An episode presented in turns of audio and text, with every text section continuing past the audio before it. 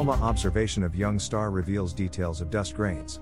Highest resolution dust polarization image ever taken toward a protoplanetary disk. One of the primary goals of the Atacama Large Millimeter Submillimeter Array, ALMA, is to study the formation and evolution of planetary systems.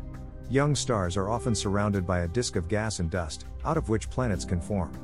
One of the first high resolution images that ALMA captured was of HL Tauri, a young star just 480 light years away surrounded by a protoplanetary disk.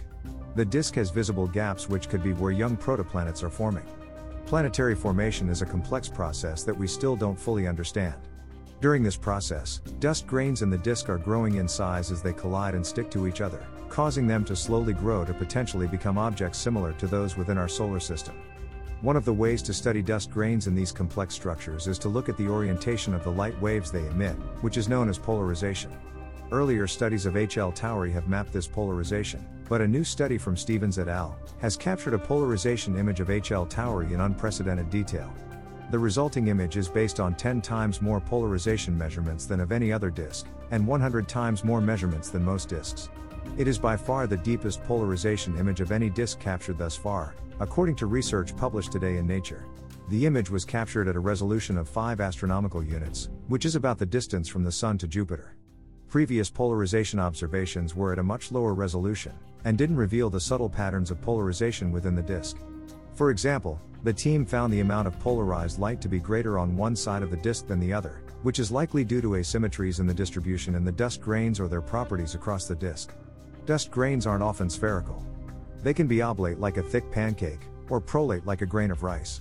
When light is emitted by or scatters off these dust grains, it can become polarized, meaning that the waves of light are oriented in a particular direction rather than just randomly. These new results suggest that grains behave more like prolate grains, and they put strong constraints on the shape and size of dust grains within the disk. A surprising result of the study is that there is more polarization within the gaps of the disk than the rings, even though there is more dust in the rings. The polarization within the gaps is more azimuthal, which suggests the polarization comes from aligned dust grains within the gaps.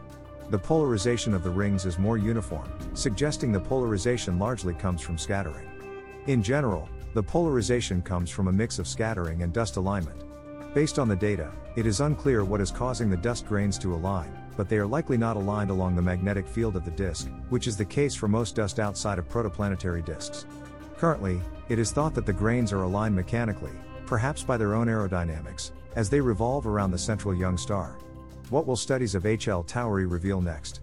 This new publication clarifies that high resolution is needed for polarization observations to learn the details about the dust grains.